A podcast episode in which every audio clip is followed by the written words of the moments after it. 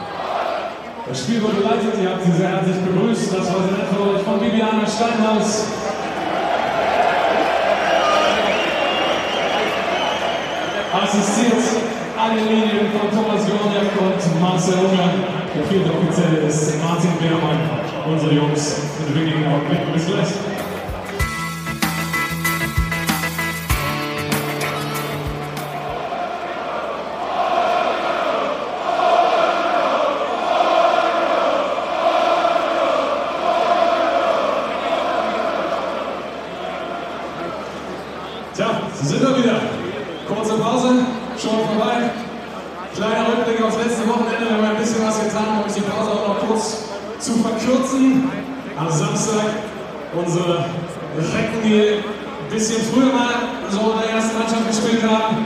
Flexstrom Cup in der Max Schmidtinger. Wir konnten da alles bewundern, was wir gerne nicht haben wollen. Die bunteste Zirkusnummer, die die Stadt gesehen hat. Immerhin aber, unsere Mannschaft hat sich in der Gruppe durchgesetzt gegen Galatasaray und Hertha BSC.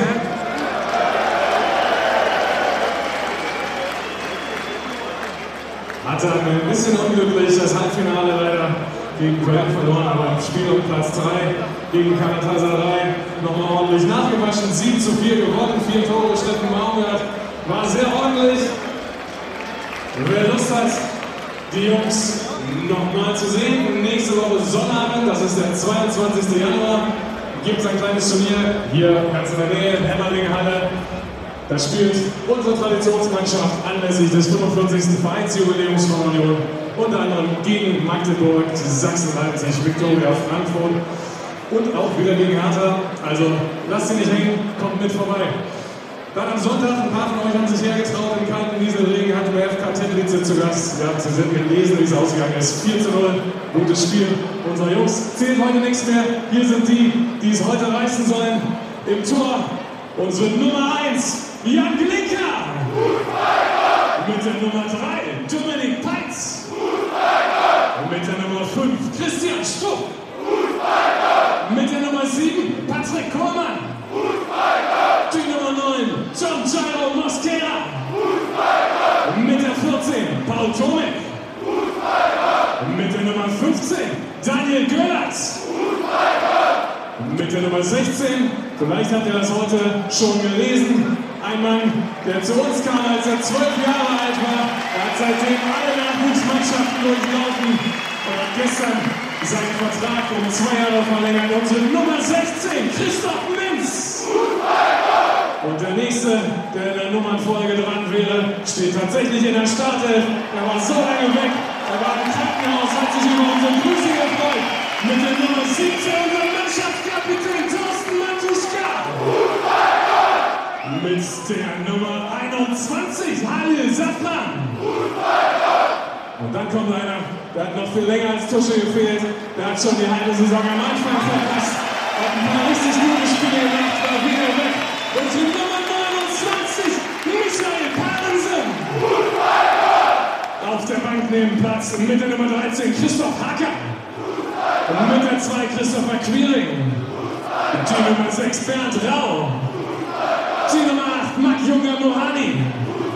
Und mit der Nummer 10 auch er wieder dabei, Santi Kolk. Und mit der Nummer 19 Shiridou Ede. Und auch die 23 ist wieder dabei, Björn Brunnemann.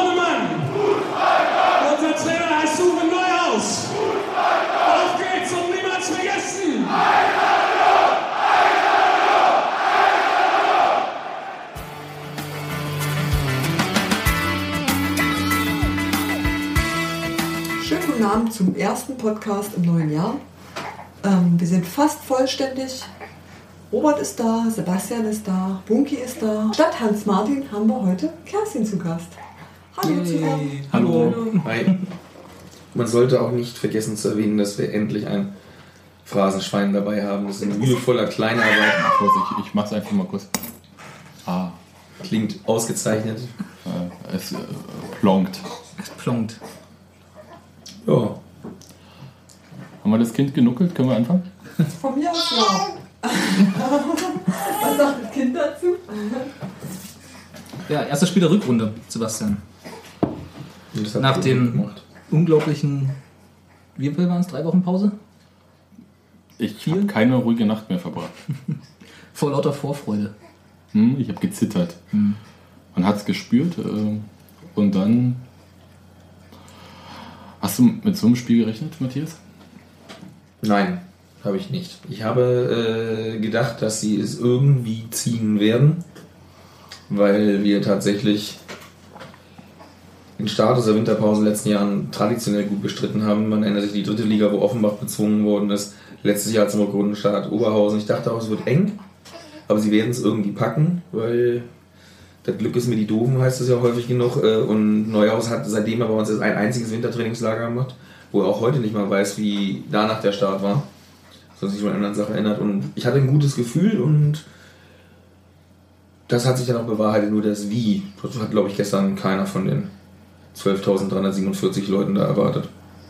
Ich hatte das Testspiel gegen Teplice gesehen und habe eigentlich danach auch schon gedacht, oh schön, wer alles wieder mitspielt.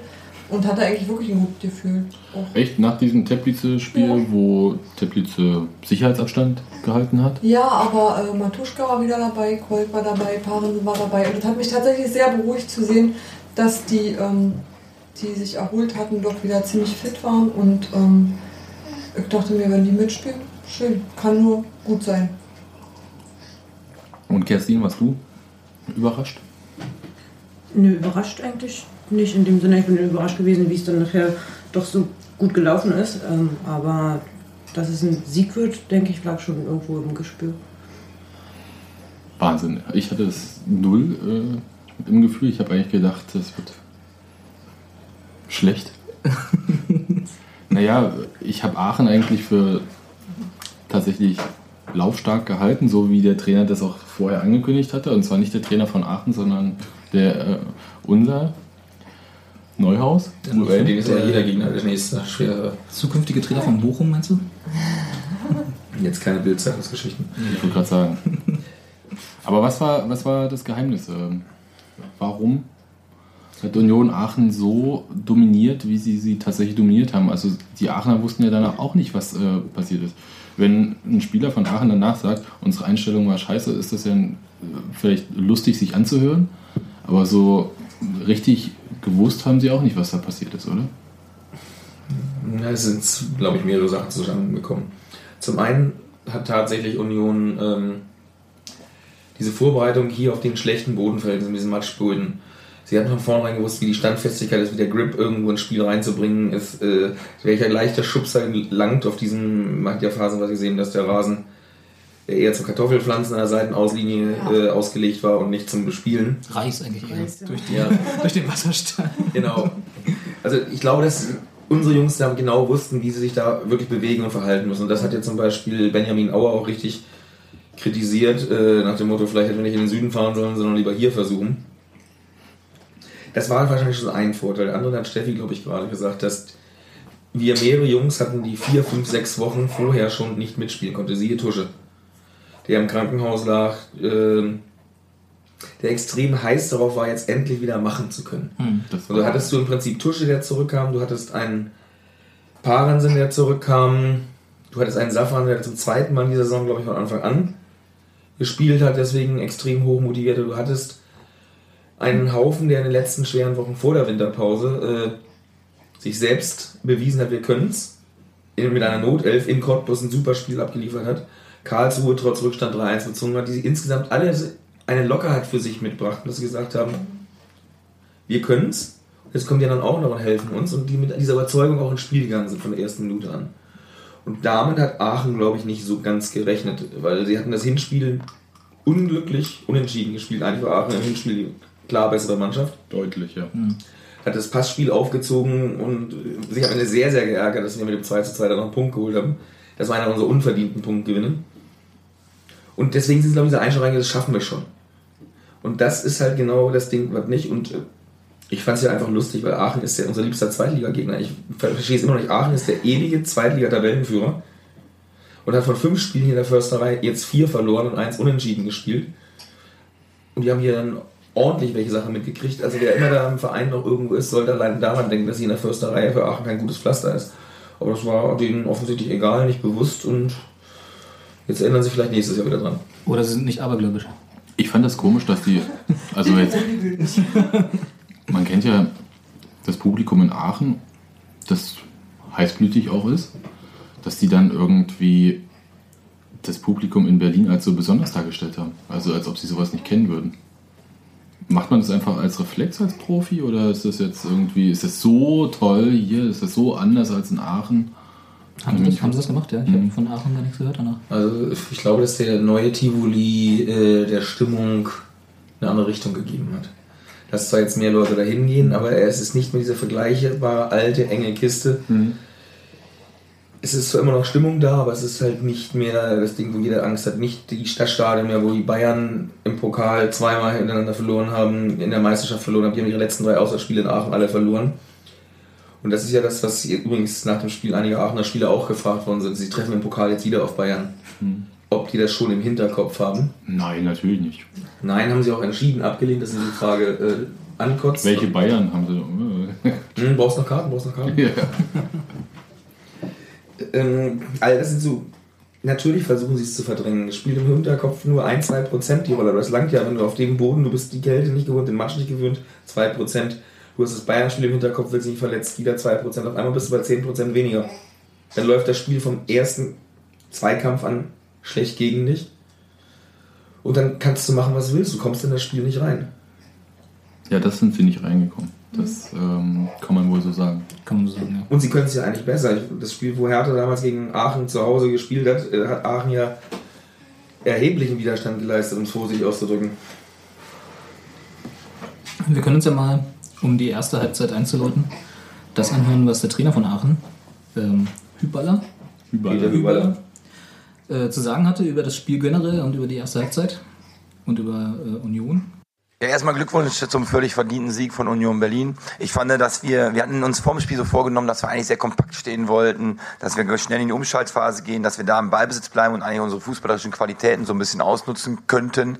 Äh, Das ist uns nicht gelungen. Ich finde, wir hatten ab und zu, hatten wir eine gute Kompaktheit, aber so in der Nähe des Balles, da waren wir einfach schlecht heute. Also in der Nähe des Balles konnte Union Berlin immer wieder spielen. Die waren immer diesen Schritt schneller, diesen Passschritt einfach auch schneller, so wie das erste Tor gefallen ist, äh, wie der Spieler da reingedribbelt ist in die Innenseite. Das ist uns eigentlich sehr oft passiert, fast auch über 90 Minuten. Ja, der Spieler, der da reingedribbelt ist, der Spieler hieß Tomik. Paul. Paul. Toll, oder? Sebastian, wie war das Tor? Schön. Ein Spitzentor. Ja.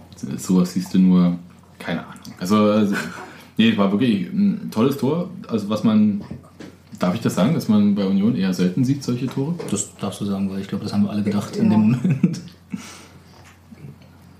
Sieht man vielleicht bei Hertha öfter, oder? Ja. Mit welcher Überzeugung das vorgetragen wurde. Damals als Marco Pantelic. Naja, aber ähm,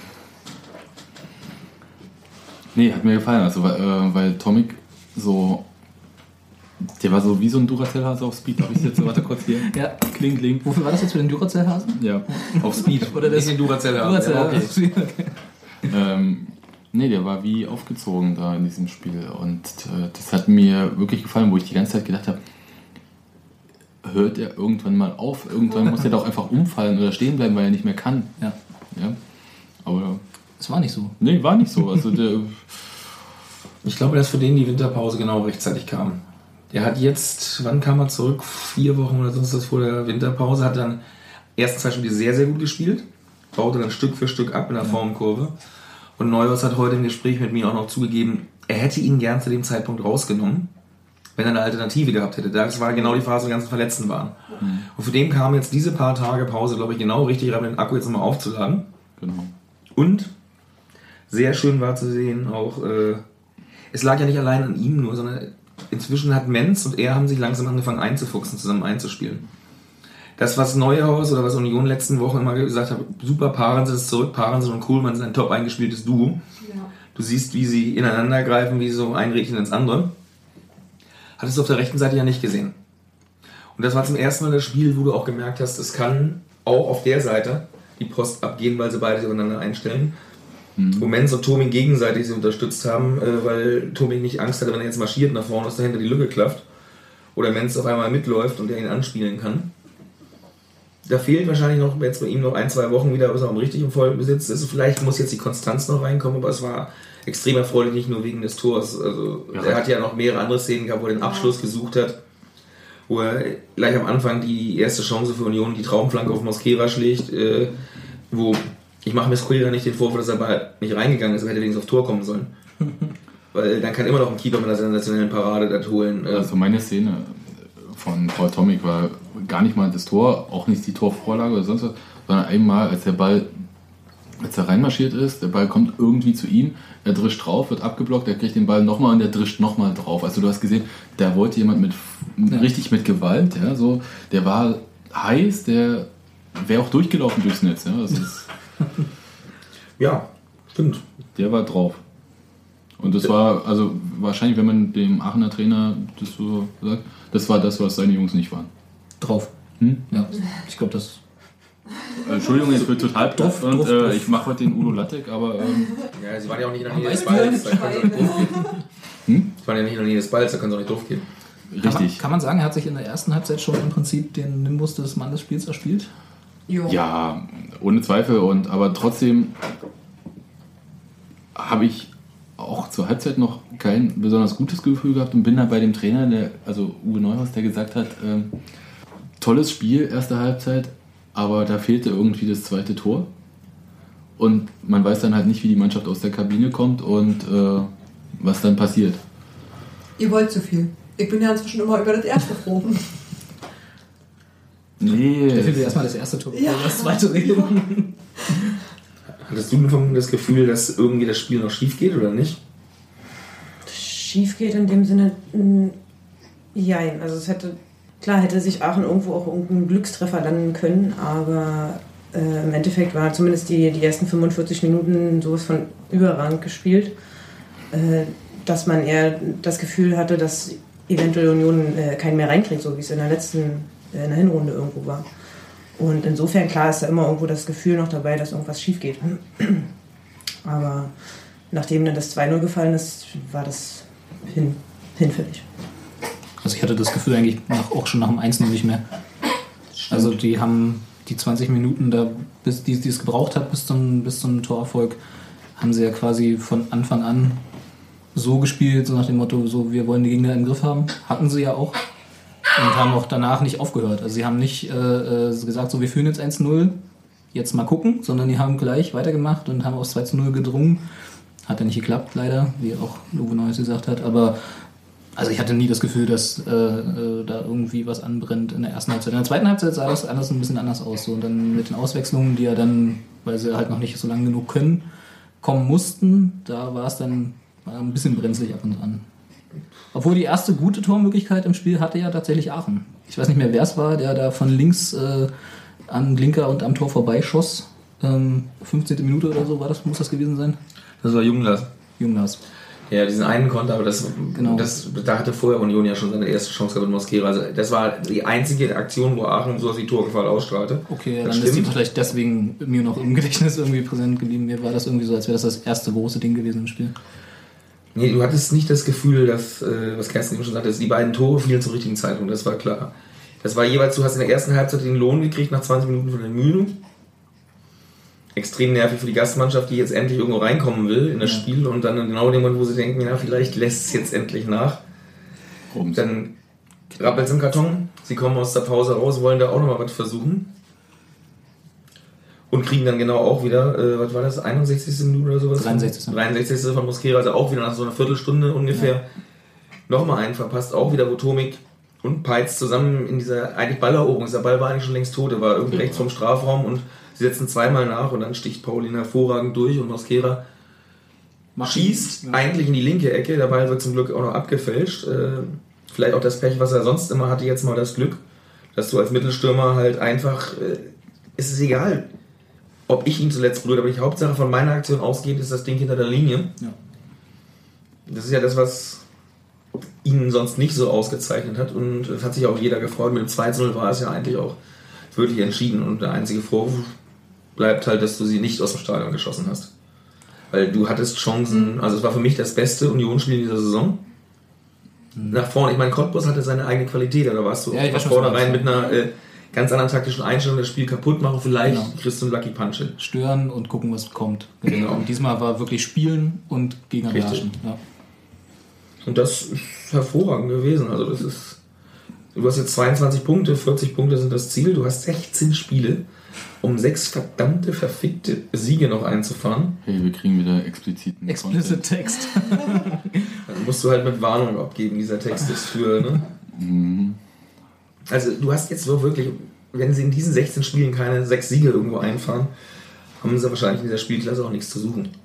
Glaube ich nicht dran, ich bin mir ziemlich sicher, äh, dass der Klassenhalt geschafft wird und vielleicht sogar noch ein bisschen mehr. Ist die Frage, wie schnell du es schaffst. Was denn mehr als Klassenerhalt Aufstieg? Nein, für mich ist mehr als Klassenhalt sich wirklich etablieren, dass du vielleicht einen einstelligen Tabellenplatz machst, weil du ja auch perspektivisch sehen musst, welche Spieler kannst du demnächst weiter nach Berlin locken. Willst du vielleicht irgendwann schaffen, wie St. Pauli aus Versehen äh, aufzusteigen oder sonst was, was die vor der Saison auch nicht geplant haben? Die sind ein Jahr vor uns aus der damaligen Regionalliga aufgestiegen. Also die haben ja einen ähnlichen Weg gemacht. Du wirst, du musst halt mal irgendwann so einen verschworenen Jager und Haufen haben aus Versehen, wie wir eigentlich jetzt auf einem niedrigeren Niveau haben, der es dann auch mal schafft, ein Jahr lang sich überraschend oben richtig festzubeißen. Rein rechnerisch ist ja noch alles drin, ne? Warte mal. Ja, ja, ich wollte gerade. Ich greife mal zu meinem einzigen, meiner einzigen Münze, die ich habe. Gut, Aber zur Glaskugel für die Rückrunde kommen wir ja noch. eben. Äh, machen Ähm, wir mal weiter hier. Machen wir Text. mal, wollen wir das Spiel noch? Also wir haben das 2 zu 0 ja schon angesprochen. Äh, für mich dieses ab, war das abgefälschte äh, gar nicht so ersichtlich im Stadion. Ich habe das erst dann in, nach der zweiten Wiederholung im Fernsehen tatsächlich erst gesehen, wo ich dann gedacht so, ach guck, da war noch jemand dran. Mosquera panelt eigentlich die linke Ecke an. Also ich meine, allein der Pass vorher war schon sensationell, weil dem war klar, gut, ja. kein Verteidiger kann in diesem Fall das verhindern. So wie in der Reinspiel genau getimt. Mosquera hätte selber höchstens dann noch äh, das Tor nicht machen können, aber zumindest die Vorarbeit bis dahin war ja schon. Auch das wurde ihm genommen. Ja, genau, richtig. Entschuldigung. Aber Aber war eine tiefe innere Befriedigung für alle dann im Stadion, bis auf die 300 Aachener vielleicht, die sich das ja dann doch, oder 400, ich weiß nicht, wie viel es waren. Ein paar mehr waren es schon. Aber ja. Die waren auch sehr schnell sehr ruhig, muss ich sagen. Also Stimmt. die haben jetzt, die haben am Anfang so ein bisschen, aber dann war, kam nichts mehr. das lese ich beim Wuhlsyndikat danach. Du, Wie ich die- ich schreibe den nächsten Leserbrief an die Waldseite. Ach so, okay, gut. Der Elfmeter, 93. Minute. Ich Ja, nicht gesehen. schade. Sind wir durch. Okay. Passiert. Ergebniskosmetik, also der ist wirklich, glaube ich, unerheblich. Und auch wenn er früher gefallen wäre, hätte er in dem Spiel nichts mehr ausgemacht. Dazu waren sie halt einfach zu souverän. souverän ähm, Selbst nach den Auswechslungen. klar, dass Aachen ein bisschen mehr auf wirklich viele ernsthafte äh, Chancen kreiert. Du hattest irgendwas vom Chancenverhältnis von 23 zu 12, glaube ich, gesehen. Ich muss mich eigentlich anstrengen, dass ich äh, 12 äh, oder was Torschüsse äh, von denen Ja. aufzählen kann aus dem Gedächtnis. Fällt mir das schwer. Und so ähnlich ging es Peter Hüballer auch. Der saß Ja. nach dem Spiel noch im Pressecontainer, guckte die ganze Zeit den Statistikzettel an, schüttelte den Kopf und irgendwie wollte es ihm nicht ganz einleuchten. Ich meine, er war ja auch sehr schön offen in seiner Analyse, hat also da ja gar nicht drum geredet, sondern gesagt, Union war besser in allen Belangen, was wir uns vorgenommen hatten. Und er hat ja auch noch gesagt, selbst wenn wir jetzt eins machen, setzen wir halt eine Schippe drauf. Diese Gewissheit, das Spiel drehen zu können, ist ihm, glaube ich, von Minute zu Minute mehr abhanden gekommen. Und die Stimmung im Stadion ist jetzt von Minute zu Minute besser geworden. Ja, war eine hübsche Party. Ja, tat auch mal gut nach den ganzen komischen Spielen der Hinrunde, wo du Ja. teilweise wie in Augsburg äh, völlig unverdient in der 93. Minute und kein Mensch weiß warum alles verloren geht. Also äh, Ich sage nur Osnabrück. Gut, aber kommen wir mal zur Einzelkritik. Atomic hatten wir ja gerade eigentlich schon ein bisschen durch. Ist das schon mit dem Mann des Spiels abgehakt, die Einzelkritik von Atomic? Dann mach's nochmal. Ja, Nee, ich hätte gedacht, es sei äh, durch. Ja, okay. Wir müssen noch nicht nur. Also Atomic ist durch, oder? Atomic- Obwohl, Sei äh, denn, was denn? der, der, dessen Vertrag läuft aus, ne? ketzerisch gesagt muss ich sagen, wem läuft er nicht aus? Okay, natürlich. Christoph Menz. Der zum Beispiel nicht, nein. Das, Nicht mehr. Erstmal nicht. Ja, Vielleicht hat es auch mit einem Grund für ihn gehabt, dass er jetzt dann erst recht noch befreit aufspielen konnte, weil für ihn ist ja keine ganz unwichtige Situation ist, als jetzt, was ist er, 22-Jähriger, sich jetzt endlich im Profifußball festgebissen, seine erste Saison, wo er Stammspieler ist und dass der auf keinen Fall jetzt wieder irgendwie diesen Status, den er sich mühsam erkämpft hat, aufgeben möchte. Ja. Dann die Verlockung, äh, ob sein Berater ihm nicht anderswo mehr Geld verschafft, äh, eintauschen gegen die Perspektive, vielleicht weniger Geld, aber Erstmal ein, zwei. Jahre spielen. Obwohl der jetzt auch schon, also äh, nach allem, was man aus der Vereinsseite hört, waren die finanziellen Verbesserungen nicht ganz nach dem Wunsch des Vereins. Die hätten ganz gerne Mark 50 weniger gezahlt. Das war, aber es war ihm klar, dass er seinen Marktwert halt jetzt hat und auch dementsprechend das angepasst werden muss. Dass er keinen Jugendvertrag mehr sozusagen Nee, also man muss ja mal sehen, äh, wie wir Christoph Menz vor der Saison gesehen haben. Da hatten wir auf der rechten Seite uns ein Traumduo Polens Tomic erwünscht und haben jetzt ein Traumduo Menz Tomic. Und Jerome äh, ist auf der Suche nach einem neuen Verein. Gut, wir haben jetzt Hoffentlich. Traumduo, also sagen wir, in dem Spiel waren sie zumindest dem nahe. In dem Spiel haben sie für mich Die haben nahtlos äh, Kohlmann, Paaren sind mein, mein bisheriger Wunschvorstellung auf der linken Seite, die auch gegen Teplice wesentlich aktiver waren auf der linken Seite, sich dem angepasst. Du hattest diesmal nichts zu klagen. Was Neuhaus bemängelt oder fordert, Konstanz Ja. in der Richtung hinten. Auch gerade auswärts, weil du sagtest vorhin Aachen. Wie kann es sein, dass eine Mannschaft, die eigentlich einen Stimmungskessel gewöhnt ist, auswärts so anders umgeht? Äh, und auch Göhler, den ich heute gesprochen habe, sagt, das ist halt so. Ist, du kriegst es nicht raus. Diese Unterstützung, die du da kriegst, kitzelt dich nochmal wach, jagt dir nochmal Adrenalin rein. Echt, ich dachte, Fußballprofis sind so kalt. Ich, sind, ich weiß, sind auch nur Menschen, aber Ich, ich wollte es extra nicht, weil ich habe keine Münzen mehr. ich wollte es extra nicht sagen. so zieht ihr mir das Geld aus der Tasche. Ja. Mit dem Schwein fängt an, mir gut zu gefallen. Aber Kerstin macht einen Vorschlag, wie wir die Mittel verwenden werden. Da fällt uns was ein. Aber das, ich kann es mir nicht vorstellen. Es muss doch egal sein, ob ich in einer alten Fürsterei vor 12.000, also ich meine beängstigende Kulisse, 12.000 äh, Zuschauer oder vor 20.000 in Düsseldorf oder vor 3.000 in Frankfurt spiele. Das muss doch völlig egal sein. Ist es aber nicht. Weil, wie gesagt, Fußballspiel hat ja auch oft genug mit Kopfsachen zu tun. Du wirst halt nochmal äh, angetrieben, du kriegst nochmal einen Adrenalinstoß, der dich über deine Grenzen hinausgehen lässt. Ähm, du kannst dir noch so sehr vornehmen, davon nicht beeinflusst zu werden. Der Schiedsrichter wird in der Atmosphäre he vielleicht hektischer, nervöser. Das sind alles Sachen, die das Spiel ja weiter mit beeinflussen. Aber ich dachte, die sind es halt gewöhnt. Ja, dementsprechend müssten ja manche Partien nicht stattfinden. Es kann offensichtlich nicht der Fall sein, dass sie es gewöhnt sind. Ansonsten hätten wir immer automatisch die Mannschaft mit dem besten Publikum äh, würde gewinnen. Dann hätten die Bayern seit Jahren übrigens nichts gewinnen dürfen. Weil Oliver Kahn hat ja seinerzeit auch gesagt, Übergang von Olympiastadion zur Allianz Arena. Ich dachte, ich bin bei einem neuen Verein. Und selbst die Allianz Arena also ist heute nicht berühmt äh, für Support, aber es war ein Riesenunterschied. Schon. Es ist immer noch ein Faktor, der mit einer Rolle spielt. Du kannst dich nicht allein drauf verlassen, aber gerade wenn es gerade nicht läuft, äh, du dann noch irgendwo versuchst, Energien frei zu kitzeln. Wenn ich da kurz, weil wir gerade bei den Fans sind, wir haben ja einen O-Ton von Michael Parensen nach dem Spiel, der da wunderbar reinpasst und der gleich zur nächsten äh, Einzelkritik-Überleitung ist. Ist quasi profimäßig.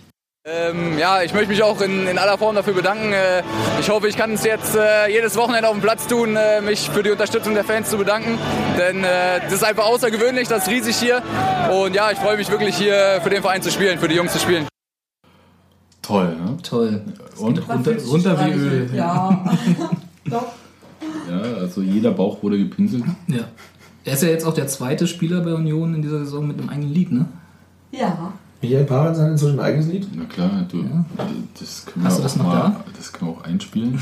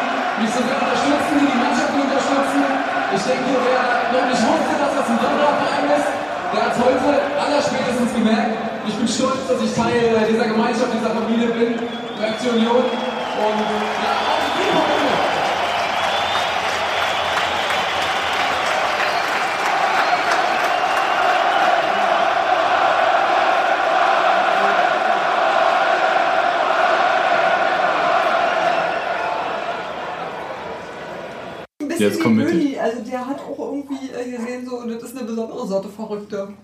Ich meine, in Dortmund, ja genau wie Kohlmann und Hötteke, äh, stammen sie alle in den Dortmunder Nachwuchs und haben dann auch ohne jetzt in der ersten Mannschaft wirklich gespielt zu haben, also gut, Ausnahme Hötteke, der seine drei, vier Kurzeinsätze hatte da, oder fünf, glaube ich, wissen sie schon, was Atmosphäre heißt. Haben es aber für sich selber natürlich in der Art und Weise noch nicht wahrnehmen können, äh, weil sie halt nur bei den Amateuren oder bei den Junioren von denen gespielt haben. Und wenn so einer hierher kommt und sieht, das äh, wird angenommen, äh, ja, das sind so die besonderen Gänsehautmomente, wo die auch genau wissen, äh, das ist das, was Sebastian Bönig sagte, was soll nach Union noch kommen? Weil der auch dieses Gefühl hatte, äh, fußballerisch, gut, ich weiß, ich werde hier jetzt nicht mehr ne, der Überflieger, der die Bundesliga aufräumt. Ich habe aber keine Lust, äh, über die Sandhäuser Dörfer oder äh, so zu tingeln wie einige andere. Weil er eben das vermissen würde. Was er Genau, weil er sagt, das ist eine Qualität im Fußball, die du selten hast und die habe ich genossen jahrelang mit einer bestimmten Unterstützung. Ich bin im Alter, wo ich eh dabei bin, mich umzuentscheiden, ich will das andere nicht. Ja. Und äh, gut, Kohlmann und Paaren sind jetzt noch zu jung, um zu sagen, sie würden es nicht mehr machen wollen, sie wollen natürlich noch weiter verdienen. Aber es gibt ja auch Gründe, dass der Verein ausgehend den beiden, die am längsten äh, laufenden Verträge gegeben hat. Die hatten ja schon vornherein bis 2013. Ja. Und äh, Zu Recht, weil Ja. es auch die sind, die im Zweifelsfall das äh, finanzielle Interesse von anderen Vereinen auf sich ziehen könnten. Ja, Im Moment glaube ich, dass sie nicht mal erstmal so weit gedacht haben, sondern gesagt, sie wollen drei, vier Korsettstangen haben in dieser Mannschaft, aber wir genau wissen, diese Position ist erstmal super besetzt. Und dann können wir weiter gucken, wo wir uns recht Stück für Stück weiter verbessern. Mhm. Wobei Parensen gestern zum Beispiel nicht mal einer der äh, auffälligen Spieler für mich war. Er hat seinen Job gemacht, äh, hat ihn solide gemacht, aber es war jetzt nicht, dass ich sagen musste, ähm, er war für mich jetzt der Spielentscheidende oder sonst was. Aber das, kann's- das, darauf kommt es ja auch nicht an. Das hat Ja, genau, das war ja, das Das war ja Tomik. war ja auch wahrscheinlich der Anspruch gestern. Der war, ich meine, das war sein erstes Spiel Ja. nach der Verletzung wieder, äh, so, also Punktspiel. Und ähm, er hat ja selber gesagt, er wollte so lange machen, wie es ging. Hat dann für, was war das, 60 Minuten oder so hat es gereicht. Und 69. Hm? 69. 69, 69. Und äh, dann hat er sich auswechseln lassen und äh, hat bis dahin aber, wie du meintest, soliden Job gemacht. War halt das, was, er, was, was wir von ihm erwartet haben. Keine Glanzleistung im Sinne von, er, war, er hat jetzt irgendwie herausgestochen, aber da war halt Tomik da. Es war halt meine einzige Angst, dass die beiden Auswechslung von Tusche und äh, Parensen in relativ kurzen Zeitabständen miteinander folgt, ob jetzt der Bruch Genau. kommt. Das ist destabilisiert. Ich Und ich fand, ich war überrascht, war dass die überhaupt so lange durchgehalten haben. Ja. Ja. Weil ich dachte, um die 60. Äh, War, das war die Vermutung, jetzt Tusche hat glaube ich 74. raus und Mhm. Parensen äh, 69. 69. sind also ein paar Minuten vorher, wo du genau sagtest, sie haben es versucht, soweit die Füße tragen. Ja. Das ist jetzt ein literarischer Titel, das ist nichts für Phrasenschwein. Nein, nein. noch so sehr gucken. Buchtitel oder Film, Filmtitel wollen wir hier nicht äh, bestrafen. Das war, wie gesagt, der einzige Punkt, wo ich dachte, so gibt's noch, weil Aachen ja etwas besser war in der zweiten Halbzeit. Und wenn dann ein Mann wie Benjamin Auer, ein, der, glaube ich, nach Michael Turk der effektivste Zweitligatorschütze von den aktiven Stürmern da im Moment ist, da vielleicht Nein, irgendwie nicht Zufall- Benjamin Auer. Echt? Doch, der ist tatsächlich gar nicht so schlecht von seinen Werten. Unglaublich. Ich dachte, er schießt nur alle 10 Jahre mein Tor. Aber gut, es hat ja auch hin, hat hingehauen. Koll kam rein, äh, ED kam rein, was war die dritte Auswechslung? Safran ging raus für Mac, das war letztlich, glaube ich, nur Stabilisierung am Ende, um noch Weil äh, Safran äh, eine Position gespielt hatte, die er nicht mehr spielen konnte. Also der wurde aus dem Sturm zurückgezogen, weil Kolk in den Sturm gegangen ist. Und ähm, Safran auf der Zehnerposition fand ich schon, war nicht gut. Er hat sich Mühe gegeben und hat Er versucht, dann wesentlich, äh, er hat viel mehr Freude gehabt mit seinen Steals, äh, wenn ich jetzt diesen Begriff aus dem Basketball benutzen darf, wo er auf einmal von hinten zurückschoss, dem Mittelfeldspieler von Aachen den Ball aus dem Fuß rausgeklaut und gleich wieder weitergeleitet hat. Also er ist extrem viel gelaufen. Hyballa war ja auch sowohl von ihm als auch Mosquera sehr stark beeindruckt. Äh, auch wenn er gestern kein Tor geschossen hat, der war er für mich ein, ein, hat ein richtig gutes Spiel abgemacht Ja. und äh, Ja. der scheint jetzt seine Chance in Abwesenheit von Benjamina nutzen zu wollen, zu sagen, hallo, ich bin da, ich kann diese Klasse, ich will diese Klasse. Ja. Und das ist ja das Ding, was Zuversicht die gesamte Mannschaft vor dem Spiel auch schon hatte. Wir haben auf der Bank jetzt endlich Leute, wenn irgendwas schief läuft, da kommen Leute wieder zurück, die können dir helfen. Da kann wieder noch was passieren, was abgehen. Und dieses Gefühl hast du, glaube ich, von Anfang an. Man hat sich sehr lange gefragt, was passiert, wenn Benjamin mal nicht spielen kann. Wenn der mal nicht einsatzfähig ist, weil das alles nicht gut aussah. Ja, müssen wir bloß die letzten Podcasts hören, ne? Äh, Genau. Jetzt noch gleich? Nö. Wir können sie alle einspielen. Ja, Weil die Leute beschweren sich ja immer, dass es ein bisschen kurz ist. stimmt. Dann machen wir das ab jetzt und wir holen uns in acht Stunden wieder oder so.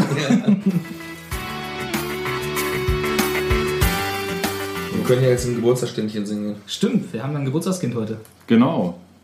Kommen wir zu unserem Geburtstag. hin. Ich singe unglaublich schlecht, lass uns lieber reden. Singen Genau. wir nämlich alle dafür. Also reden kann. Steffi gut. Mach mal. Mosquera, ihr wollt über Mosquera reden. Ja, aber du kannst ja anfangen. Ich soll damit anfangen. Hm? Äh, der hat Tor gemacht. Um das Wichtige mal vorwegzunehmen. Das Richtig. unterscheidet dieses Spiel von vielen anderen Spielen. Ich glaube, das Tor war ja noch nicht mal das Entscheidende. Sondern er hat einfach gut gespielt, er hat zwei Kämpfe gewonnen, sie Das angenommen. macht er gesucht. aber oft. Ja, aber er hat sie er hat extrem eingesteckt. Er hat extrem eingesteckt und hat, ist einfach weitergespielt. Ich meine, gleich am Anfang hätte ich mich herrlich über ihn aufregen können, wo er in der dritten? Minute herumschwalbte, Ja. Entschuldigung den Ausdruck, wo er den Shahin spielte, der erstmal niedersinkt und dann guckt, ob im Stadion irgendwas passiert ist. Gegen Teplice hat es ja gereicht für einen Elfmeter. Das war ja auch nicht. Entschuldigung, aber. Nein, aber er hat sich ja extrem reingebissen in dieses Spiel und äh, ich bin ja schon über Wochen und Monate verzweifelt gewesen und äh, weiß, einen unserer Mithörer äh, Schönen Gruß. extrem da mir einer Meinung. Aber er hat gestern ein sehr, sehr ordentliches Spiel gemacht. Äh, und dieses Mannschaftsdienliche, was immer wieder zur Schutzfunktion von ihm behauptet worden ist, stimmte gestern. Ach, das stimmt doch auch sonst. Das habe ich eigentlich Nicht immer. Na, Naja. Oft genug. So Zu Kompromiss. oft, um äh, nicht einen Wechsel zu weit. Man hat ja nicht ihm vorgeworfen, dass er es nicht versucht. Man hat Neuhaus vorgeworfen, dass er stur an ihm festhält.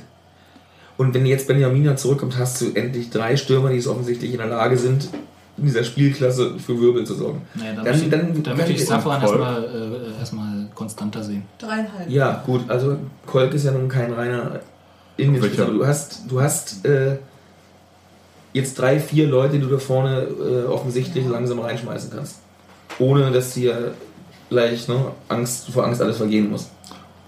Naja, oder soll, dem Gegner sollte Angst und Bange werden. Sie wissen zumindest nicht, dass sie sich auf einen konzentrieren müssen und Ruhe ist. Nee.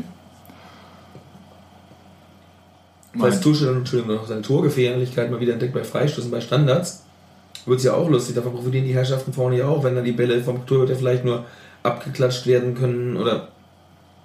Sonst die äh, Tusche hatte dieses Jahr auch eine extrem Torungefahr, um es vorsichtig auszudrücken. Der Im neue Vergleich zum Ball. Vorjahr. Der neue Ball. Auch, mit Sicherheit, aber ähm, Aber nun, ähm, naja, egal. Zurück zum Mosquera. Spielt er sich jetzt äh, einen neuen Vertrag bei uns? Puh. Das ist eine ganz schwierige Frage. weil Fieses Fragezeichen, weil der hat ja zu der, der hat ja natürlich Vertrag in Bremen. Das ist eben das ist eine Frage der Und es gibt ja, äh, ist ja nicht mehr gestattet, dass Leihverträge mit Vertragsende enden, sondern die müssen immer noch ein Jahr länger Vertrag haben. ja, es macht ja keinen Sinn, einen Live-Vertrag zu machen, wenn der Vertrag gleichzeitig endet, dann ist er ja ablösefrei. Für einen abgebenden Verein macht es ja nur Sinn, wenn sie weitere zwölf Monate Optionen Ja, aber äh, die das wäre jetzt übrigens gerade ein Amerikanismus gewesen und Geld fürs Phrasenschwein. Es ist nicht sinnvoll für einen Verein. Das macht keinen Sinn. Es hat keinen Sinn. Ja, es Okay. ist nicht, Es ist nicht sinnstiftend. Schneid raus. Gut. Ich glaube, das Thema Mosquera, es liegt nicht in Unions Hand. Wenn Werder beschließt, sie wollen ihn jetzt zurückhaben, ist er weg. Wenn Werder beschließt, sie wollen ihn verkaufen, Da müssen wir gucken. die kolportierten 300.000 Euro, die im Raum liegen, äh, wird Union nicht zahlen wollen. Und wenn sie es machen, Zweiter Divic.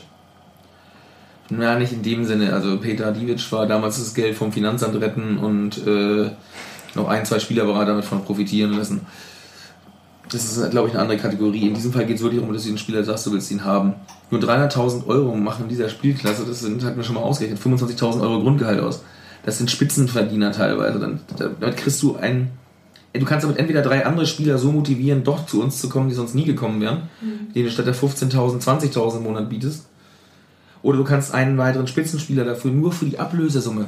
Mosquera muss ja auch weiter Gehalt kriegen. Union kann es sich nach jetzigem Stand, nach meinem Gefühl, nicht leisten, 300.000 Euro dafür rauszuhauen, weil wir immer noch darum kämpfen, eine Haupttribüne irgendwie finanziert zu kriegen, solide finanziert zu kriegen, äh, die auch beim Abstieg sich trägt. Weil auch wenn wir wahrscheinlich dieses Jahr nichts damit zu tun haben werden, wenn sich das jetzt normal entwickelt, äh, musst du trotzdem mit rechnen, dass es in so einem Jahr mal daneben geht. Ich finde es schön, dass du den Nicht-Abstieg als normal betrachtest. So es- mir, möchte ich gerne festhalten. Ich finde auch, ich finde auch ganz, ich finde, das ist ja schon nicht mehr ketzerisch, wenn man das sagt, aber mir wäre es auch nicht wert, ehrlich gesagt. Also selbst wenn wir es uns leisten könnten, wäre die 300.000 Euro nicht wert. Für mich. Was Nee. werdet ihr denn wert? Das ist eine gute Frage. weniger.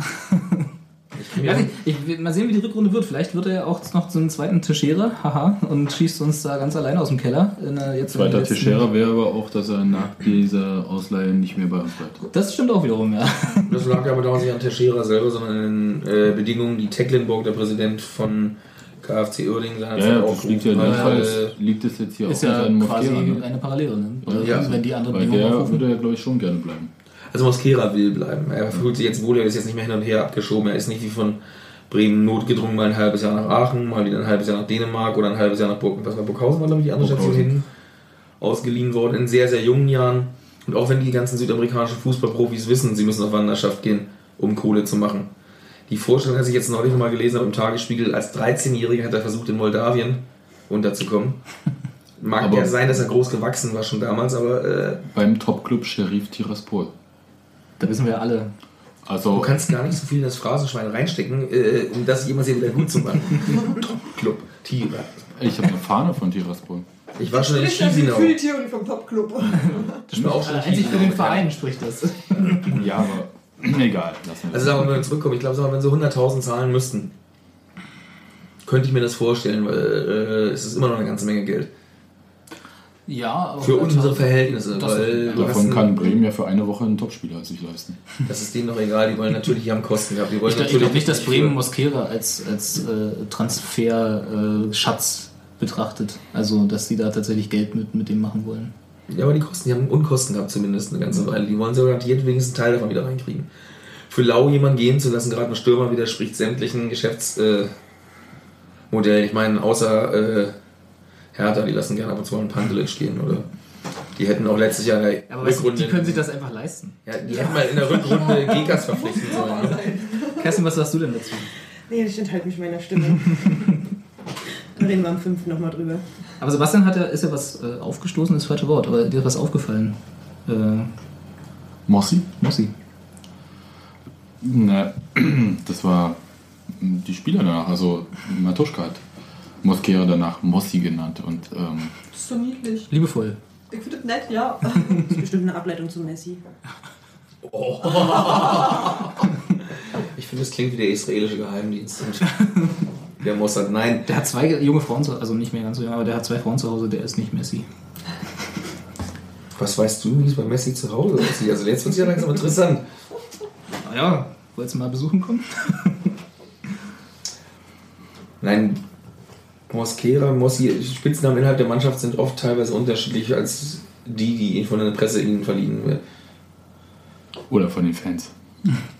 Genau, man muss da auch sehr vorsichtig sein. Hat Mosquera einen Spitznamen bei den Fans? Chancentod. Nee, das ist kein Spitzname. Auf jeden Fall nicht Moskito. Nee, nicht mehr. Ne? Nee, wer Moskito auch immer von weiß ich eigentlich auch nicht. Ich weiß es. Warst du's? Entschuldigung. Warst du's? Komm, sag's ruhig. Ja, das ist so der alte Journalistensport. Du versuchst Spitznamen zu kreieren und Hoffnung, dass sie aufgegriffen werden. Eines der schönsten Beispiele ist Sebastian Deißler. Alle Welt hat ihn Basti Fantasti genannt. Die BZ hat den Spitznamen erfunden. Da ist er erstmals verwendet worden. Du freust dich dann immer als Journalist, wenn irgendwelche anderen Medien oder sonst auf einmal das Ding aufgreifen oder äh, alle Leute davon reden und sagst, fein gemacht. Das sind so die kleinen Spielchen untereinander, wie KDV seinerzeit äh, in der Oberliga-Zeit versuchte, Karim Benjamina als Big Ben herauszustreichen. Äh, zu diesem Zeitpunkt war niemals abzusehen, dass Karim Rekordtorschütze von Union wird. Nee, Und äh, Nationalspieler. Rekord vorbei, Torschütze. Wer- Ja, ich sag mal, allein das, das Spiel, wo wir noch was zu erledigen hatten, hätte er allein das Spiel äh, zweistellig schrauben können. Ja. Auch wenn er zweimal getroffen hat am Ende. Aber das wäre dann auch zu fies gewesen. Ja. Deswegen ist es so ein Spielchen Moskito, hatte ich seinerzeit erfunden und ist auch phasenweise angenommen worden, aber natürlich nutzen äh, Mannschaftsspieler untereinander das nicht. Die haben sich ihre eigenen Spitznamen, wie auch im normalen Leben, oft nur auf I. Aus Bunkus wird Bunky, aus Sepp wird Seppi, aus Textil wird Texti. Ja, das ist ja, Aus Wisst wird ihr auch schon, Moski. Naja, ich habe ja eher gedacht, dass ähm, innerhalb von Mannschaften kurze Namen sinnvoll sind, weil im Spiel Moskito zu rufen, das ist doch äh, so, Mossi, du stehst falsch. Ähm, oder Mossi, ist, hau ihn rein. ist der Ansatz, sehr geehrter Herr Mosquera, hätten Sie die Güte, sich Ihren Arsch ein wenig mehr nach rechts zu bewegen, weil die Wahrscheinlichkeit, dass der Ball genau dorthin Justamente fällt, ist wesentlich größer. Das machst du dann aber Aber- bitte in drei Durchschlägen. Aber Ja. um jetzt mal auf das Spiel zurückzukommen, Idee hat so einen Namen offensichtlich noch nicht. Edi. Nee, jedenfalls habe Aber ich Idee hat gesehen, auch dass. einen hinreichend kurzen Namen. Lasst mich doch mal ausreden. Na gut. Lass den Sebastian noch mal sagen, was er sagen will. Na, Den Seppi. Dem hat ja keiner zugerufen im Spiel einmal, dass hinter ihm ein Gegenspieler kommt. Ja, und ich dachte, vielleicht fehlt jetzt einfach bloß der Spitzname für Idee, um ihn zu rufen. Möchtest du dich vielleicht als Hintermann. Mannschaftspsychologe andienen, dass du das mal vorschlägst dann in einer Runde? Spitznamenerfinder. Spitznamen bilden. Wenn, Du musst wenn, Spitznamen bilden, Jungs. naja, Union hat ja jetzt nicht so viel Geld, deswegen ist, glaube ich, keine Stelle als Spitznamenerfinder. äh, das kannst du ehrenamtlich machen. ist es auch nicht zwingend erforderlich. Nein, aber ich glaube, dass Sebastian ab und zu noch andere Sachen zu tun hat. Du hast ja noch ein Medium an der Hand, mit dem du eventuell versuchen kannst, den Spitznamen nahe zu bringen. Durchzudrücken. Schlag dir mal vor. Nein, ich fand den Mossi, ich fand es nicht so interessant. Also, aber es zeigt ja, dass die Mannschaft ihn kennt, mit ihm doch kommuniziert, stärker als er nach außen kommuniziert. Ja. Hoffen wir doch. So, untereinander sind sie ja mit ihm eher noch äh, tröstend und schonender umgegangen, weil sie wissen, dass er sich halt auch versucht einzusetzen. Also ich hoffe, dass es ihm diese Sicherheit gibt, dieses abgefälschte Ding, einfach mal dem Motto, ja, ich kriege sie irgendwie unter. Neuhaus hat heute irgendwann nochmal gemeint, vielleicht lag es daran, dass es am Anfang zu leicht für ihn fiel. Also er kam dann, glaube ich, von seinen sieben Toren und letzten Saison hat er, glaube ich, gleich fünf in den ersten Spielen gemacht. Ja. Und dass er dachte, es geht immer so weiter und dass er jetzt dieses Jahr 2010 jetzt auch endlich hinter sich hat, abgehakt hat und jetzt irgendwie weiter. Weil ich erwarte nicht, dass er jetzt auf eine 14, 15 Tore Quote kommt, aber wenn er mir in jedes vierte, fünfte Spiel mal einen reinmacht, dann kommt er auch auf seine äh, 8 bis 10 Treffer und das ist dann schon verdoppelt äh, im Vergleich zu dem, was du sonst hattest. Das würde schon mal weiterhelfen. Gut. Sind wir durch mit der Einzelkritik? Über Torhüter wollten wir gar nicht reden. Nö, ich weiß gar nicht, ob man noch jetzt darüber reden soll. Ich bin gespannt darauf, wie es ist, wenn Höttiger jetzt wieder fit ist, was dann Neuhaus macht, ob er dann sein Versteckspiel endlich aufgibt. Er wird jemanden in Tor stellen müssen. Vielleicht macht er eine ganz neue Taktik und macht auch elf Feldspieler. Bei Neuhaus weiß man nie. Im Moment schiebt er das Thema von sich weg. Er will dann keine neue Baustelle aufmachen. Sie kommt eh auf ihn zu und äh, ich habe das Gefühl, er hat sich längst festgelegt und will äh, Unruhe im Vorfeld vermeiden und Wir Schauen wir in der werden, Richtung wir mal. werden sehen. genau, lass die überraschen. Auch da haben wir quasi eine O-Ton-Überleitung. Weil wir ja ne, so mit der Spitzenvorbereitung, übrigens. oder Kommunikationstechnik im Verein und im Verein nach außen. Der Pressekonferenz vor dem Spiel hat Christian Beek auf die Frage von einem nicht näher erwähnten Reporter, der dort anwesend war, äh, Folgendes gesagt, nach der Frage nach den Neuzugängen. Es ist ja bei uns nach wie vor so, dass wenn wir uns zu Dinge entschließen oder Dinge machen oder ähm, Inhalte abarbeiten, dass wir die grundsätzlich nicht in die Öffentlichkeit tragen. Und ich bitte da auch, und ich hätte es wahrscheinlich sowieso noch gesagt in einer der folgenden Pressekonferenzen, ähm, das auch zu respektieren. Ich verstehe die Suche nach den Neuigkeiten und den Neuverpflichtungen natürlich in dem Moment oder den neuen Vertragsverlängerungen oder den neuen Spielern für die kommende Saison. Das einfach auch so zu nehmen, wie es bei uns ist. Ähm, ich werde nach wie vor zu all diesen Dingen ähm, keine Wasserstandsmeldungen abgeben und mich dann darüber freuen, wenn wir was gepackt haben. Christian Beck sagt dann immer, sagt nämlich, dass er nichts zu sagen gedenkt. Genau. Klar, klar, klar, Genau, klar. genau. Was mir, was mir interessant spiele ich Beeks nächstes Mal vor. na, na, na. den O-Ton hier, was die Leute über sie sagen. Nein, aber was, was für mich interessant war, war, dass er, der letzte Satz, den er gesagt hat, äh, also dass er nicht über ungelegte Eier redet, so nach dem Motto im übertragenen Sinne. Aber das klang für mich ja so, als würden sie trotzdem weiterhin noch gucken. Sie gucken. Natürlich Also- gucken sie. Weil sie ja, also jetzt hieß es ja, nach dem, vor dem ersten Spiel hieß es ja, oh, Union hat sich nicht verstärkt. Also ne, wir haben jetzt keine Neuzugänge, auch wenn äh, Sebastian darüber geschrieben hat, dass wir doch Neuzugänge haben. Ja, aber Neuhaus hat ja selber von vornherein eins gesagt, wenn, er hat immer die These vertreten, wenn alle fit sind und ich alle wieder habe, Ja. haben wir genug Substanz, um in dieser Spielklasse nicht absteigen zu müssen. Das ist seine erste These gewesen. Die beiden Notspiele, Cottbus und Karlsruhe, haben bewiesen, dass die Substanz dahinter vorhanden ist. Ja. Jetzt kommt wieder das Gefühl, es kommen alle zurück. Tusche ist heiß. Kolk möchte endlich hier beweisen, dass er wirklich angekommen ist im deutschen Zweitliga-Fußball, weil er ist ja auch unzufrieden, hat sich auch mehr ausgerechnet, mit Sicherheit. Äh, Ein Maduni möchte auch, wenn er dann endlich mal wieder soweit ist, zeigen, dass er hier als Führungsspieler wirklich geholt worden ist und nicht einfach als einer von irgendwelchen Innenverteidigern, der hier noch eine Mark 50 verdient. Ein Höttike will sich beweisen, dass er im Profifußball endlich drin ist und reingehört und nicht irgendwo das talentierte Mr. Ripley ist, Nummer 4 oder 5 im Verein, der aus der Jugend zwar rausgekommen ist, aber dann als gewogen und zu leicht befunden worden ist. Da sind ja mehrere Leute, die das alles zeigen und machen wollen und dass die Substanz der Mannschaft jetzt stärker wird. Insofern haben wir Neuzugänge, die ein gewisses Niveau haben oder jetzt wieder zurückgekommen sind und darauf jetzt im Winter draufzusatteln, mehr Qualität zu kriegen, kostet Geld. Und Ja. Im Winter, sagt- das sind ja Notkäufe vor allem. Vielfach. Ja, nicht alle. Tomik war ja seinerzeit auch so ein Beispiel. Ja, gesagt, das- letztes Jahr, sie haben bei Tomik hingeguckt und haben gesagt, oh, der ist auf dem Markt. Komm her, zeig, dass du die Verletzung überwunden hast. Und wenn du wirklich keinen, wenn die anderen zu bescheuert sind, dich nehmen zu wollen, und du bist bereit, auch mal selber ins finanzielle Risiko zu gehen, weil der wird, als er hierher gekommen ist, nicht Zweitligaspitzenniveau verdient hat, obwohl er über 100 Zweitligaspiele hatte unter Haching und Osnabrück, dann kannst du sowas machen. Genauso wie Schahin seinerzeit in der dritten Liga geholt haben, weil sie nie damit gerechnet hätten, dass ein Konkurrent wie Düsseldorf zu diesem Zeitpunkt ihn abgibt. Hm, Das ist ja das, wo, also wenn man den Aussagen glaubt von Beek und Neuhaus, dann haben die ja ziemlich klare Vorstellungen, was die für Leute brauchen. Die haben gesagt, okay, die Leute, die dieses Profil haben, sind nicht auf dem Markt, deswegen machen wir nichts. Sagen Kritisch. wir gucken uns grundsätzlich alles an und wenn es ähm, Und wenn es jemand Leute- billig in der Winterpause zu holen gibt, dann holt man den natürlich auch billig in der Winterpause. Also, sie sagen ja, eben nicht und das ist sinnvoll. die sagen ja nicht wirklich selten, was, ist- was ist jetzt irgendwo dort rausgekommen ist, sie wollen endlich einen Innenverteidiger Ja. mit dem linken Fuß haben. Ja. Und natürlich möchte Neuhaus einen Stürmer haben, der in der Liga, die für 15 bis 20 Tore gut ist. Das will jeder. Ja, aber das ist wirklich was, was Geld kostet, das heißt, das haben sie nicht. Und die findest du wahrscheinlich auch nicht in der Winterpause. Seltener, seltener. Die kannst du dann im Sommer holen, wenn du den zeigst, guck mal, hier, Verein mit Perspektive. Du willst nächstes Jahr Siegprämien und Punkte verdienen und sonst wo. Das Geld pünktlich kriegen, ist ja auch ein Argument in der Fußballerkreis. Was nützt mir der 30.000 Euro Vertrag im Monat, wenn ich aber 4, 5, 6 Monate auf die Kohle... 60 dann doch wieder auf. Entschuldigung, aber Ja. ist doch so. Keine Namen. Nur, Boah, das kann man doch mal nennen, oder? Klar kann man. Wenn, äh, wenn ich heute gehört habe, dass Daniel Bierhoffka seinen Vertrag um zwei Jahre verlängert hat und dabei auf ein Drittel des Gehaltes verzichtet. Ja, hier hätte aber uns auch äh, auf zwei Drittel des Gehalts verzichten können, dann wären wir gar nicht so gewesen.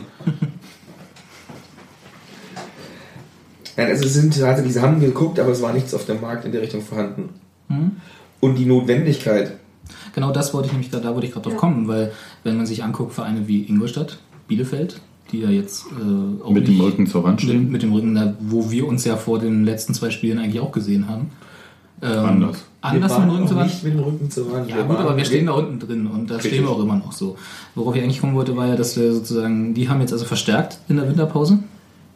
Und zwar nicht zu knapp. Ja, die haben sich einen erfolglosen polnischen Stürmer geholt. Für viel Geld wahrscheinlich. Keine Namen, wie gesagt, aber ähm, Der ist ja beim einzigen Verein erfolglos gewesen. Und der wird gegen Hertha seine Tore machen und das war's.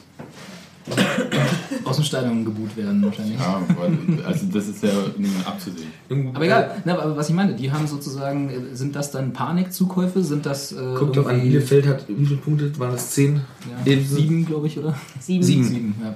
Die sind in derselben Lage wie Hertha letztes Jahr in der Bundesliga-Rückrunde mit äh, viel zu wenig Punkten, viel zu viel Abstand. Sie müssen unbedingt was tun, um die Minimalchance zu wahren. Ja. Wobei denen ist es egal, wenn sie jetzt absteigen, können sie eh die Insolvenz wahrscheinlich anmelden. Also dann, äh, ob ich dann mit 300.000 Euro mehr die Insolvenz anmelde oder mit, äh, ist in deren Rechnung wahrscheinlich egal. Ja. Das ist fremdfinanziert, glaube ich, bei Bielefeld gewesen. Oder so, aber erstmal, äh, wenn die jetzt nicht einen Lauf kriegen, irgendwo reinkommen, äh, ist das Ding eh schon entschieden. Eigentlich ist es entschieden. Also der Einzige, der so ich- richtig Fußball kann, ist doch der Trainer, oder? Wer ist denn da Doch immer auf Bielefeld rum. Ja, richtig, stimmt. Vergesse immer wieder, wer wer- da war da vorher diese unsägliche Mann mit dem Scarface. Aber gut, ich kann es verstehen, dass sie es so gemacht hat. Ingolstadt, was macht er, hat man aber von vornherein gesagt, dass diese Mannschaft eigentlich nicht so schlecht spielt, Hm. teilweise unglücklich verloren hat und dass da Kohle hintersteckt. Es war völlig klar, dass sie in der Winterpause nochmal was machen würden und die dann halt aber auch die 5.000, 6.000 Euro im Monat mehr anfassen, um halt diese Qualitätsspieler ranzuholen. Ja. Deswegen, ich zittere eigentlich eher da um Karlsruhe, die äh, Das nicht können.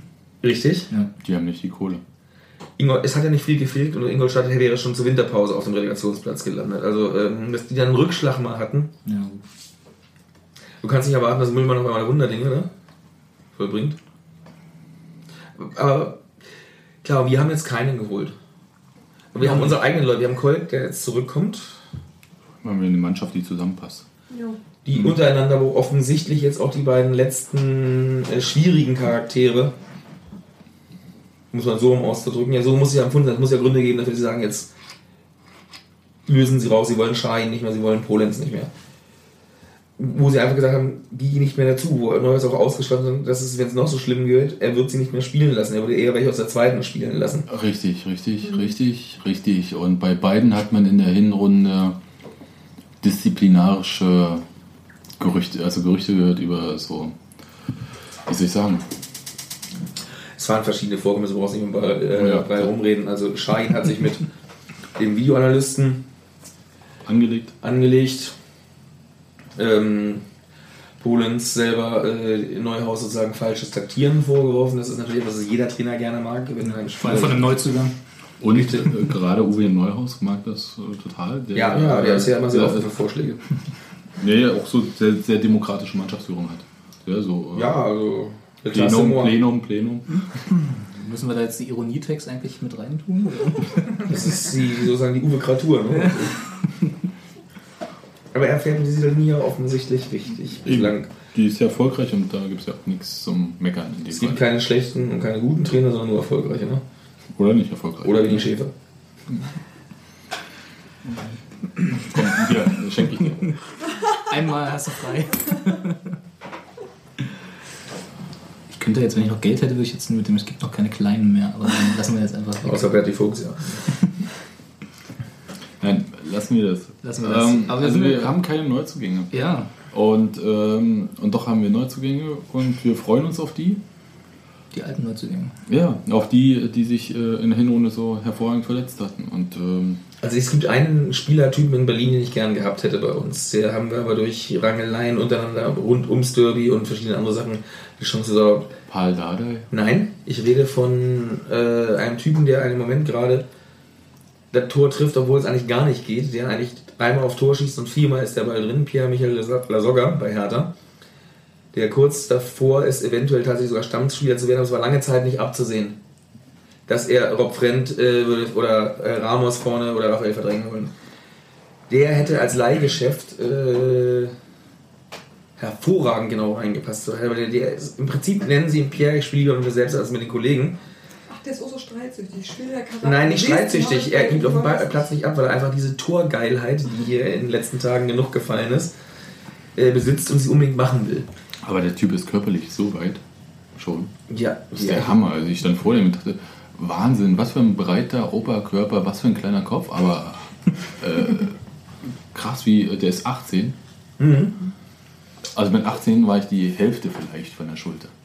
Also den hätte ich mir lieben gerne hier vorstellen können irgendwo. Oder, Ja, wenn man den sich leisten kann.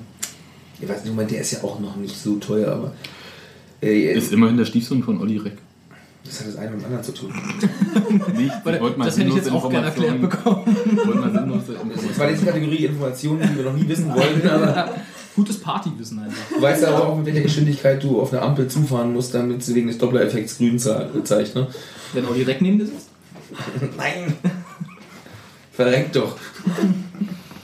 Gut, erzähl, erzähl mal die Geschichte zu Ende. Also, äh, Also ich hätte mir vorstellen können zu gewissen Zeiten am Anfang der Saison, wo, äh, wo Hertha gesagt hätte, schafft er noch nicht, aber wir wissen genau, was er kann, ausleihen.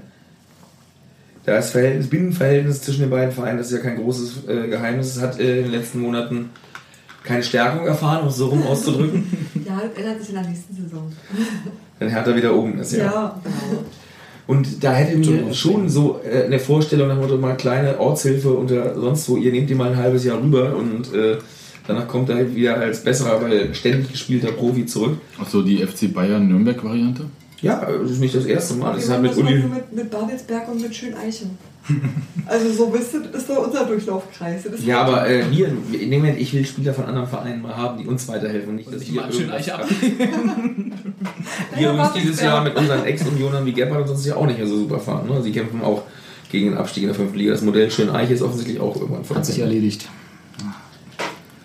Aber gut, den kriegen wir nicht. Der wird jetzt wahrscheinlich eher sogar noch. Äh, Hertha startet ja jetzt erst am Montag.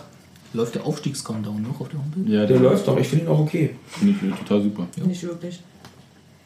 Ich finde ihn okay, weil wie gesagt, diese Arroganz musst du einfach haben zu sagen, was wollt ihr über uns schaffen. Bloß dann müssen sie auch die komplette Arroganz aus der Tasche holen und das auch Aufstiegs-Countdown nennen. Haben Weil da läuft nur ein Countdown auf der Homepage. Nein, Ja, nein, kannst du nein. Jetzt geh doch mal in die, geh doch mal bitte schön in den Quellcode. Ist doch nicht die. Ja, Genau. Wer macht denn sowas?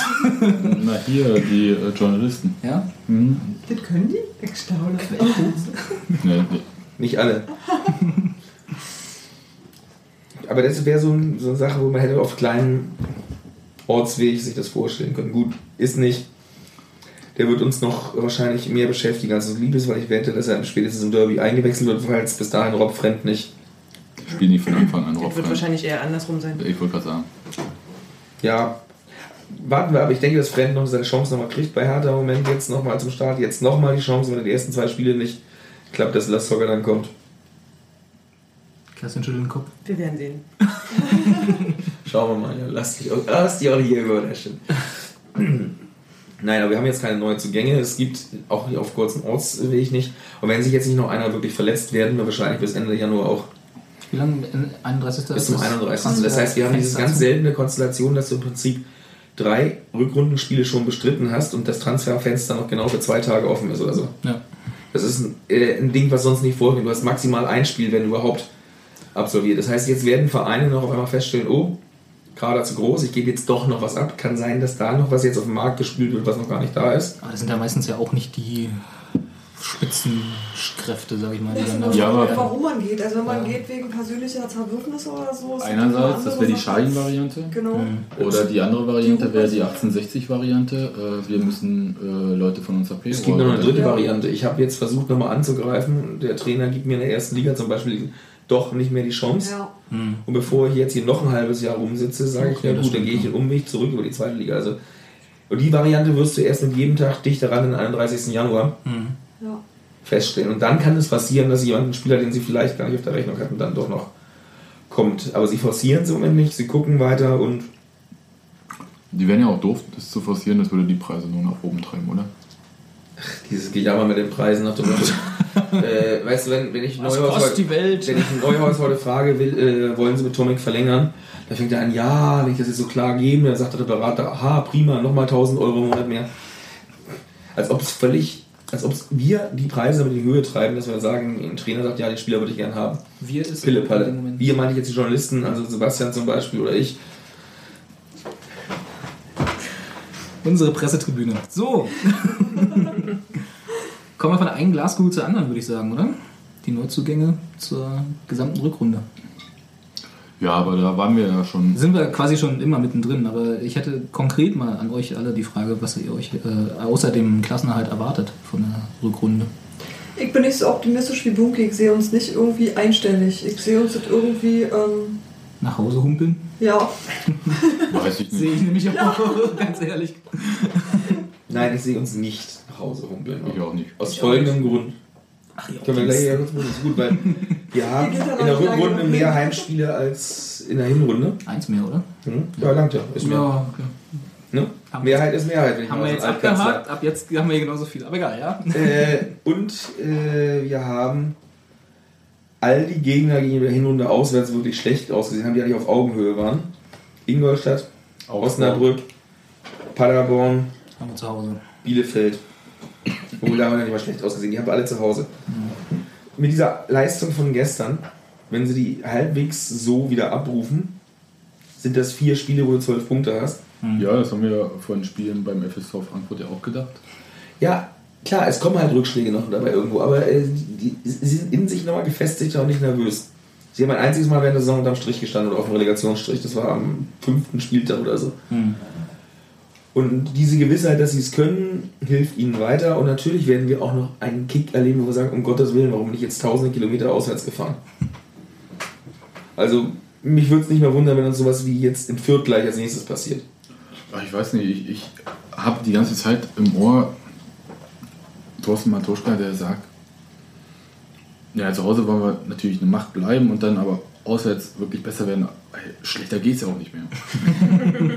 Hat er so gesagt und ich denke, dass die sich das auch so vorgenommen haben, dass sie einfach, dass sie sagen, okay, das ist einfach scheiße, was auswärts läuft und äh, da müssen Punkte her. Bitte, Jungs, äh, bin ich voll mit einverstanden. Ja, und dann wird es heute auch einstellig, Ich habe mich tatsächlich. jetzt nicht wirklich direkt dagegen ausgesprochen. Nein.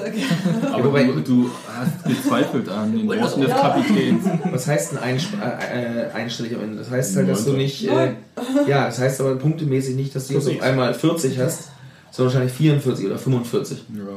Es ist also. Die Marge ist äh, dazwischen ist gar nicht so riesig. Nee, das heißt aber auf jeden Fall, dass du den Klassenerhalt nicht am letzten Spieltag äh, festmachst, sondern vorher. Aber letztes Jahr auch nicht. Ja, aber ich meine vom Prinzip her. Genau Ja. das heißt es ja.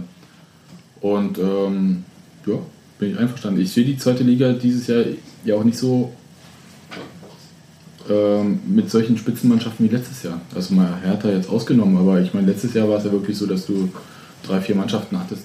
Und wie Aue. Kaiserslautern. Ach komm. Aue hat jetzt zwei Nachholspiele.